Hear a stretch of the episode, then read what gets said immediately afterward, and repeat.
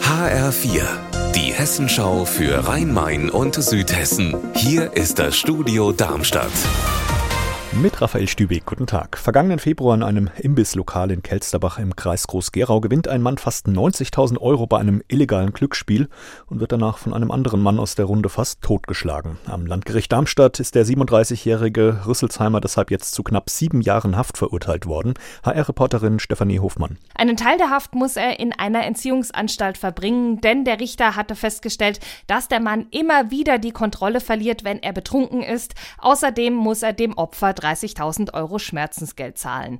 Die beiden anderen Angeklagten wurden freigesprochen. Grundlage dafür war ein Video, auf dem man sehen konnte, dass sie selbst nicht zugeschlagen und getreten hatten. Südhessen ist bei Sportkletterern in den vergangenen Jahren immer beliebter geworden. Alte Steinbrüche wie in Heubach bei Großumstadt oder in Heinstadt bei Offenbach sind gerade im Sommer stark besucht. Doch ob da in Zukunft überhaupt noch geklettert werden kann, das stand zuletzt auf der Kippe. HR-Reporterin Anna Vogel, warum denn?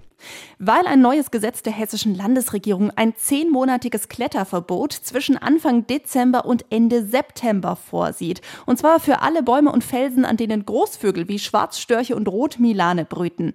Eigentlich hätte die Liste auch Wanderfalken und Uhus mit einschließen sollen. Und das hätte tatsächlich das Aus für alle südhessischen Klettergebiete wie Heinstadt, Heubach und den Silberwald im Odenwald bedeutet. Du sagst aber hätte, das heißt, es kommt doch nicht so? Nein, der Wanderfalke und der Uhu sind vermutlich von der Liste gestrichen, so der neue Gesetzesentwurf, weil sie nicht als gefährdete Vogelarten gelten. Die Erleichterung ist riesig, hat mir auch der Sprecher der Interessensgemeinschaft Klettern Rhein-Main gesagt. Und er betont, auf die Wanderfalken achten die Kletterer trotzdem. Damit die in Ruhe brüten können, war zum Beispiel bisher der Silberfels immer von Dezember bis Juli fürs Klettern gesperrt und wird es auch bleiben.